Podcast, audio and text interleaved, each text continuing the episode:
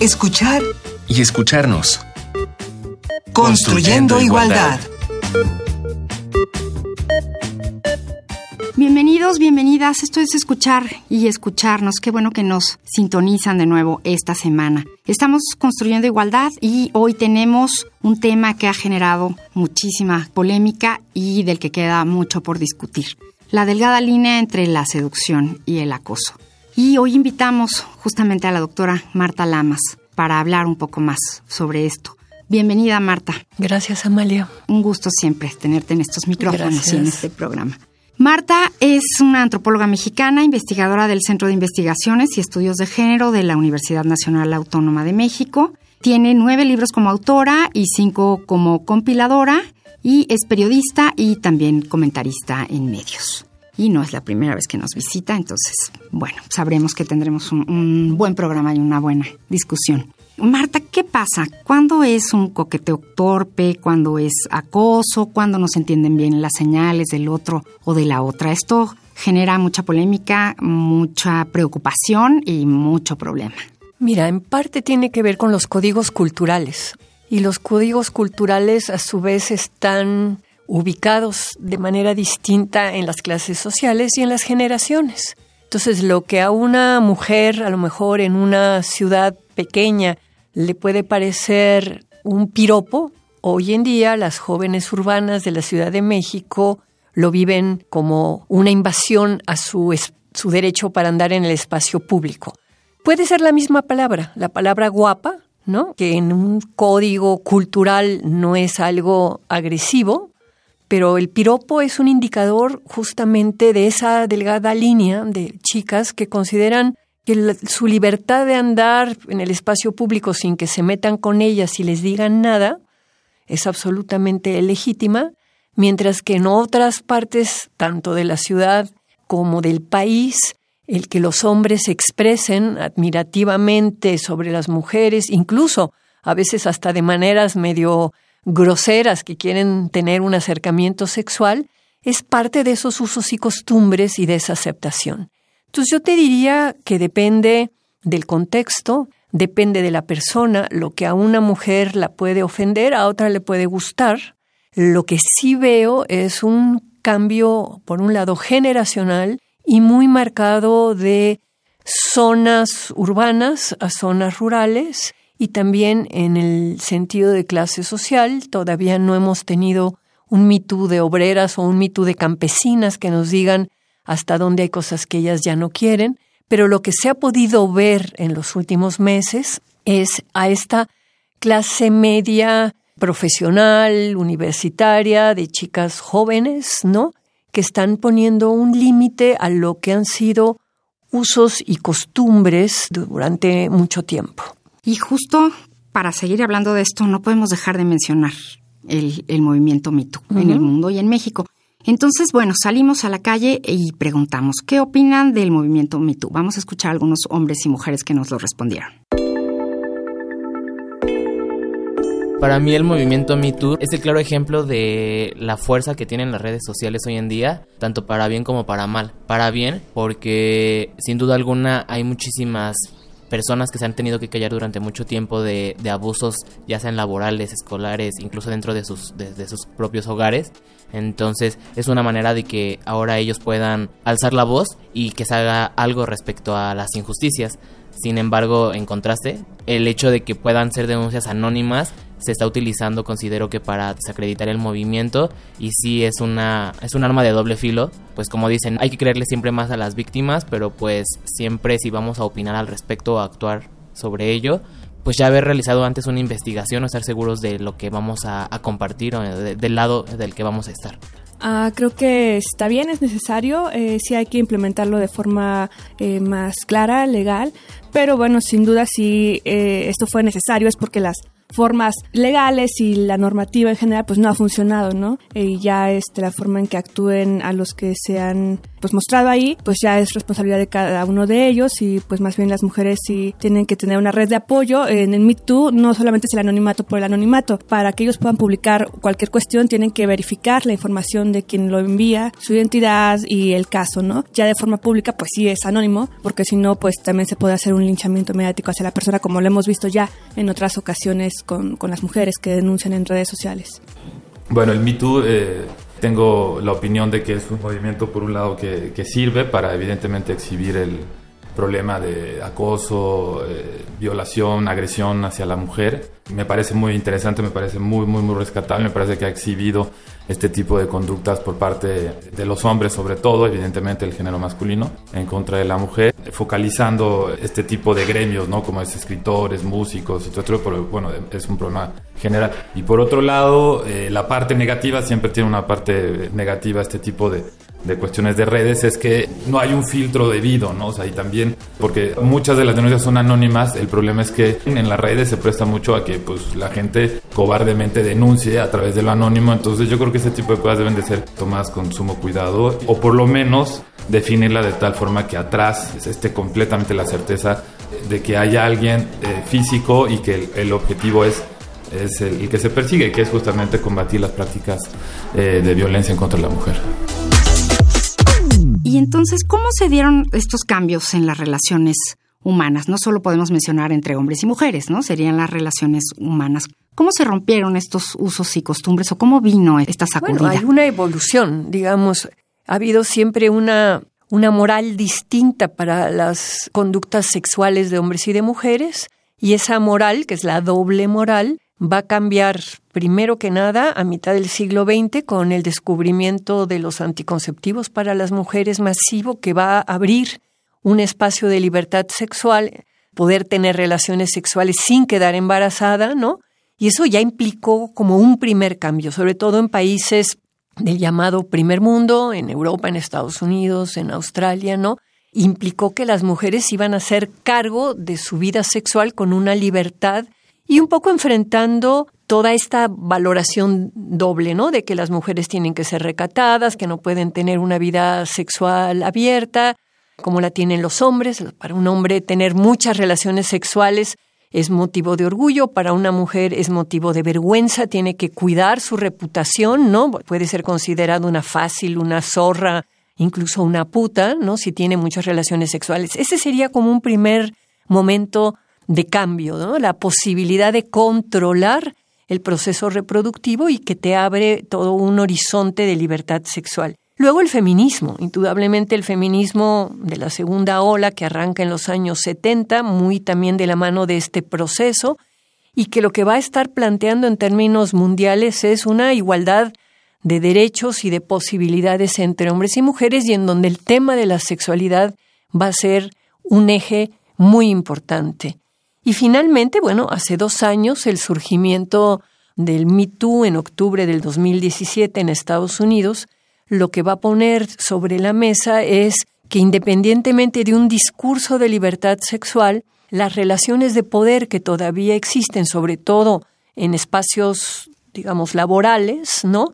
Introduce el tema del acoso sexual, o del intercambio, del quid pro quo, del de si quieres un papel, pues te acuestas conmigo, ¿no? Si quieres ser actriz en la película, tienes que tener este, las piernas abiertas para que yo te dé el papel en la película. Y eso lo que va a mostrar es que en paralelo a este proceso de liberación de las costumbres sexuales, persisten las prácticas machistas, seguimos viviendo en el patriarcado y estas masculinidades tóxicas, ¿no? De hombres que usan su situación de poder como jefe, como productor, como director, ¿no? Se ponen en evidencia. Del Me Too de octubre del 17 a los mitos mexicanos de finales de marzo y principios de abril del 19, lo que muestra es cómo en nuestra sociedad mexicana esas prácticas siguen vigentes no solo en el mundo del espectáculo, periodistas, académicas, escritores, es decir,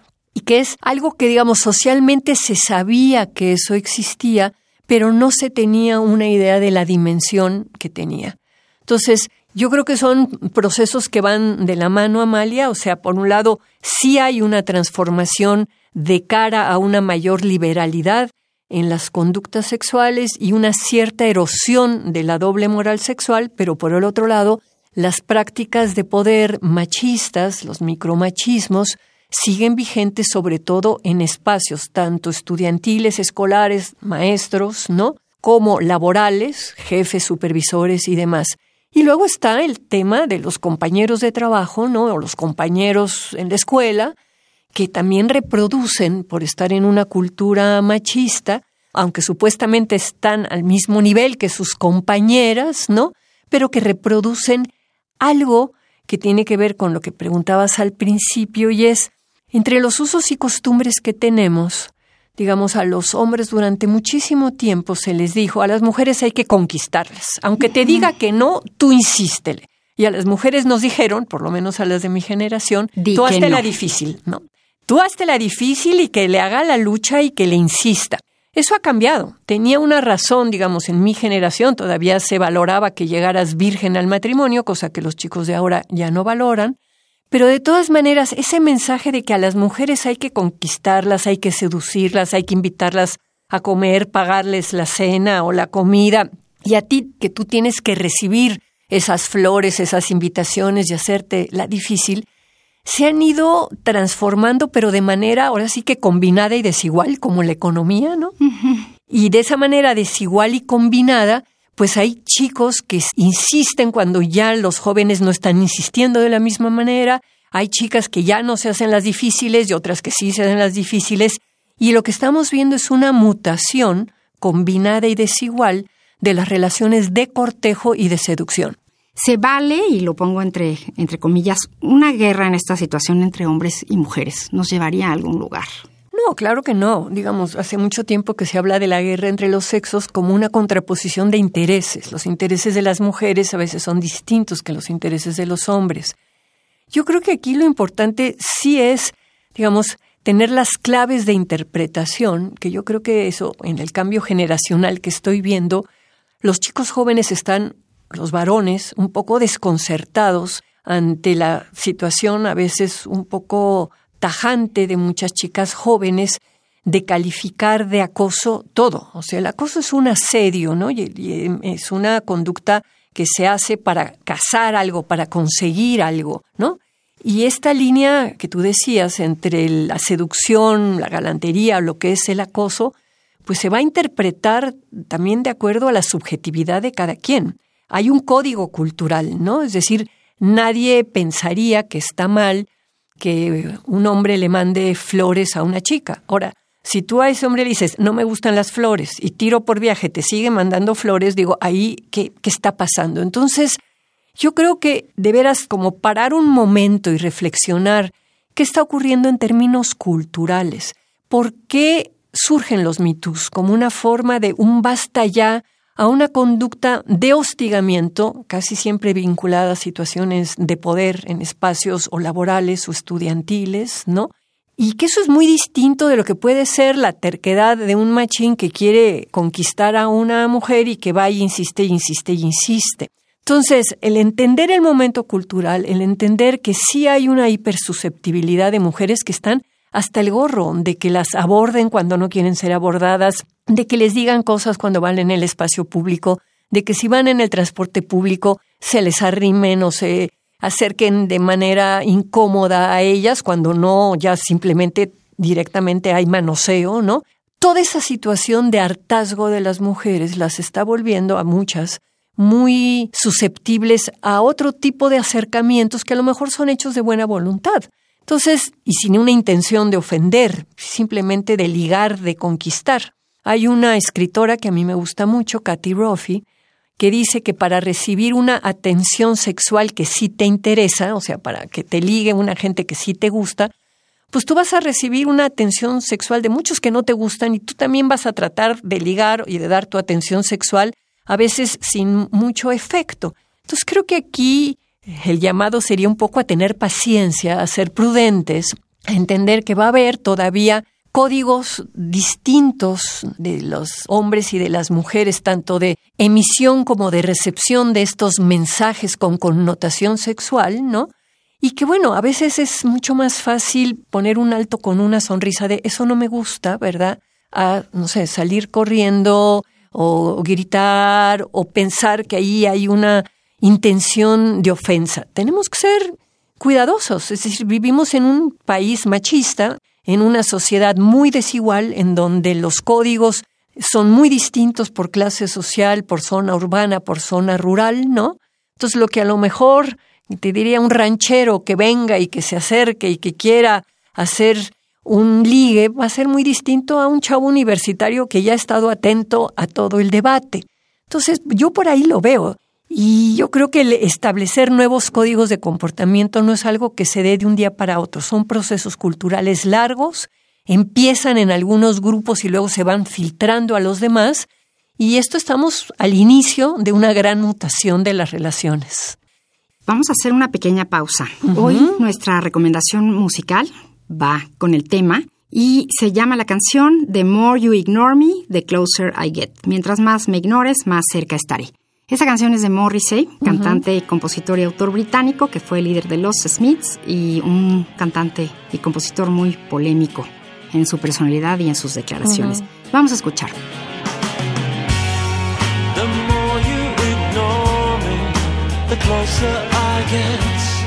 You're wasting your time. The more you ignore me, the closer I get. You're wasting your time. I will be in the bar.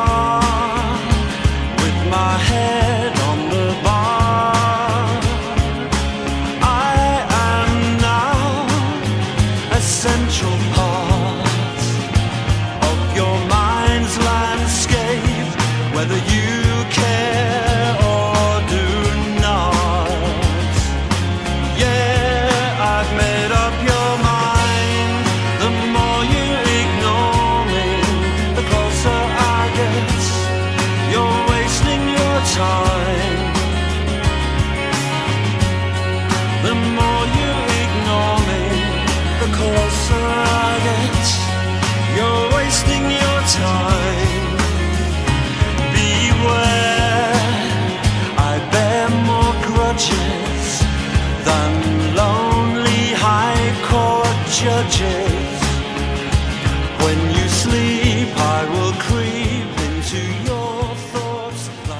pues a mí me llama la atención esta canción que además me gusta cómo suena tan bonita, tan suave, tan hermosa y las cosas tan fuertes que dice. Mientras más me ignores, más cerca estaré. Estaré pendiente de ti siempre. Ahora soy una parte central del paisaje de tu mente, te importe o no. O sea, ahí estoy, voy a insistir, aunque tú no quieras, hasta las últimas consecuencias. Lo que sí es un hecho es que ha cambiado la respuesta de las mujeres, ¿no? Hay respuesta verbal, hay protesta más fuerte, ¿es así? Sí, claro. Y yo no hablaría de las mujeres, de ciertas mujeres, de ciertos grupos más ilustrados, más conscientes. Claro que ha habido, y creo que eso va a hacer que cambie la manera de abordaje de los hombres, ¿no? Y aquí un poco la pregunta también sería, ¿cuáles son las responsabilidades políticas del gobierno, de las instituciones también privadas y públicas, ¿no? De poner reglas muy claras en los espacios, ¿no? En las universidades, qué se vale y qué no se vale decir, qué tipo de acercamientos o de comentarios, porque además todo esto choca también con el tema de la libertad de expresión. Es decir, a mí no me parece mal que alguien pueda decir, me gustas en voz alta, o qué guapa estás, o me interesas. En todo caso, siempre me ha sorprendido que solo los hombres puedan decir piropos y no las mujeres no podamos piropear a los hombres. Yo ahí vería la discriminación en el sentido de por qué las mujeres no lo pueden hacer con la misma libertad que lo hacen los hombres. Como seguir con un código de comportamiento, ¿no? Claro, Donde no o se sea, como que el piropo es algo que, admirativo del hombre hacia la mujer y no pues de la mujer hacia el hombre o hacia otras mujeres y de los hombres hacia otro hombre. Creo que aquí el telón de fondo, y ya no da tiempo para hablar de eso, es el tema de la gran miseria sexual en la que vivimos. Una miseria sexual también muy marcada por la doble moral y muy donde todavía esta división de las mujeres en decentes o en putas hace que se inhiban muchas mujeres en términos de ellas poder abordar a los hombres que les resultan atractivos y de poder ellas expresar sus deseos sexuales con más libertad. De igual a igual. Pues no claro, como, de igual no a como igual. de ser, de ser Claro. humano a ser De humano, ser humano a ser que humano. tiene deseo y que le gusta a alguien y que le dice, oye, me gustas, me gustaría tener un rollito contigo, pues, ¿no? Y ahora hablaste de, de estos nuevos códigos de comportamiento. ¿Cómo trabajar todas y todos en ellos? ¿Qué, qué podemos hacer en eso? Pues la conversación pública. Yo creo que este tipo de programas, los debates, en las clases, en todas partes, hablar de cómo están cambiando estos códigos y de qué tipo de códigos respetuosos, pero al mismo tiempo no puritanos, queremos que existan en las relaciones entre hombres y mujeres. Y la tarea en ello de las instituciones. Por eso, yo creo que las instituciones tienen que poner reglas claras de qué se vale y qué no se vale. El otro día me comentaba una amiga que trabaja en una empresa multinacional que tienen un salón como cafetería y los mozos que atienden ahí la cafetería tenían colgado un calendario de encueradas, ¿verdad? Y cuando entraban las secretarias, entre ellos, se ponían a hacer comentarios soeces lo que le harían a las encueradas de, mira, esta mamacita, yo se lo metería por aquí o yo se lo mamaría o no sé qué, delante de las chicas. Comentarios que no hacían cuando entraban los hombres trabajadores a la cafetería. Entonces, ahí que estamos viendo, bueno, que la empresa tiene que agarrar y primero decirles, me quitan este calendario de encueradas y no hagan ese tipo de comentarios justamente cuando llegan las mujeres, porque evidentemente ahí hay un, digamos, una triangulación. Lo están haciendo para que lo escuchen ellas, ¿no? Y se están haciendo los graciosos. Entonces, desde ese tipo de reglas, ¿no? Hasta tener espacios seguros de denuncia donde las personas que se sienten acosadas o que sienten que ha habido un jefe que se propasó o un compañero mala onda que también se está colgando en sus costumbres, ¿verdad? Que tengan un espacio seguro donde puedan ir a hablar de eso y ver si procede una denuncia, si procede una amonestación, una llamada de atención, qué es lo que toca, sin necesidad de que sientan que por eso van a ser o expulsadas o que van a, ser despedidas porque se están metiendo con el jefe o con el maestro. Entonces yo creo que el crear buenos protocolos de atención a este tipo de faltas, ¿no? El tener espacios seguros en donde las personas se sientan en confianza y tener a personal capacitado, eso es una responsabilidad de todas las instituciones, sean privadas o sean públicas.